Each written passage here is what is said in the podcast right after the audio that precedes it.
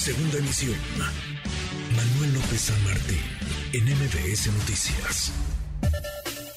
Gibran Ramírez Reyes, en MBS Noticias. Gibran, querido Gibran Ramírez, como todos los miércoles, qué gusto escucharte, ¿cómo estás? ¿Qué tal, querido Manuel? Pues muy contento de hablar contigo y muy contento también de, presenciar la afirmación republicana que sucedió hoy en el Senado.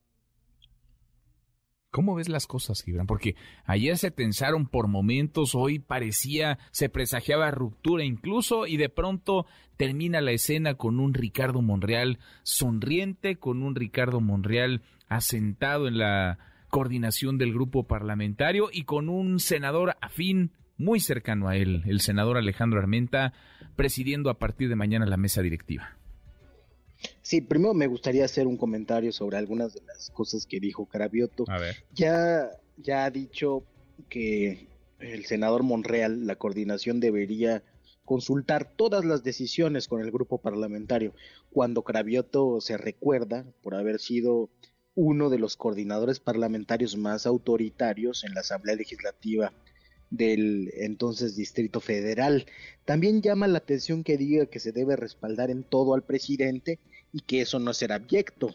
Eh, respaldar al presidente por encima de la constitución y luego por encima del programa político que se presentó a las elecciones, incluso por encima de la decisión previa del legislativo de que la Guardia Nacional tuviera un mando civil y de la decisión entonces presidencial de que así fuera, respaldar en todo cualquier cambio de opinión, pues yo creo que sí cabe en la definición de ser abyectos. Eh, ha dicho también que los secretarios quizá no fueron porque no quieren presentarse a no ser respaldados.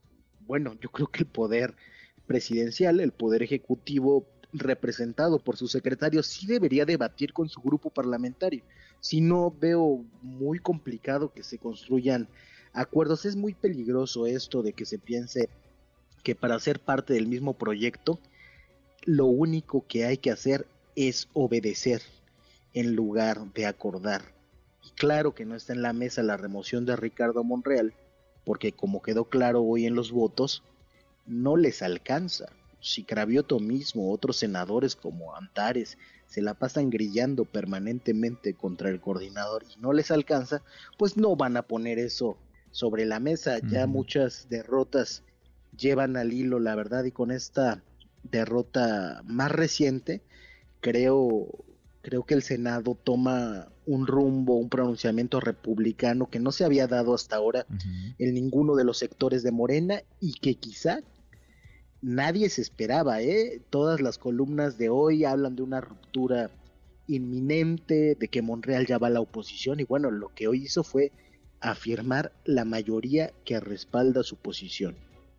Ahora, Monreal, ¿cómo sale con todo esto? Gibran fortaleció porque lo escuchamos, estaba, vaya, feliz es poco, decía, me siento más fuerte que nunca, soy en la arma secreta, estaba, pues estaba en, en, un momento, digamos, de felicidad plena cuando sí, todos leímos hoy por la mañana algunas columnas que presagiaban la ruptura, que decían es que a lo mejor Ricardo Monreal no resiste hoy, o a lo mejor tiene que buscar cobijo en otro lado porque las cosas se le están complicando. ¿Cómo queda Ricardo Monreal de todo esto? No solamente, digamos, en el corto plazo, en el inicio de los trabajos del periodo de sesiones, sino de cara al 2024, que es la carrera en la que estamos ya. La verdad es que es un Ricardo Monreal fortalecido, da una sorpresa Nadie se esperaba que sucediera una votación con estas características. Desde luego el triunfo de Alejandro Armenta en la mesa directiva es un triunfo de Ricardo Monreal, no hay otra manera de leerlo y creo que, bueno, ayer fue un día de mucha grilla y el mensaje que se estuvo mandando a varios senadores con los que tuve la oportunidad de platicar es que si en el escenario de fragmentación ganaba Armenta, porque ellos decían que era el único escenario en el que podía ganar, se tomaría la represalia de remover a Monreal de la coordinación. Supongo que esa información le llegó a varios columnistas y por eso muchos ya lo veían afuera. Es decir, que Monreal tuviera la minoría más grande y que los otros votos, los del oficialismo, se repartieran entre los otros tres candidatos que había, que eran Gabriel García, eh, Narro y Eugenio Martínez, el senador del Estado de México. Entonces, este, este escenario amenazaba con una represalia desde gobernación y desde Palacio Nacional. ¿Qué es lo que demuestra Monreal con esta votación? Una, que no le alcanza a nadie, ni a la presidencia de la República, ni a la Secretaría de Gobernación, para quitarle de la coordinación. Lo único que podrían hacer en represalia es drenar el grupo parlamentario y llevarse eh, los senadores a otra bancada, por ejemplo, a la bancada del PT.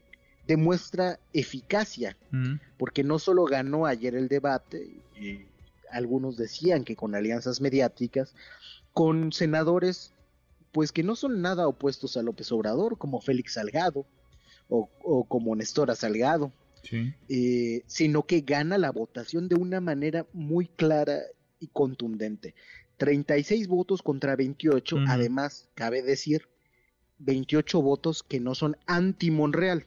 8 de esos votos, diríamos, no están contra Monreal, ¿no? Los otros 20 son los que siempre han sido duros y vocales contra él. Demuestra también una alianza muy sólida en los votos y en el discurso mediático con el canciller de la República. Entonces ya tenemos dos bloques. Mm. Hay uno que operó en conjunto, Adán Augusto, Claudia Sheinbaum, operadores de Palacio Nacional, eh, un bloque, digamos, presidencialista y oficialista, y tenemos otro bloque rebelde y republicano que conforman Monreal y Marcelo.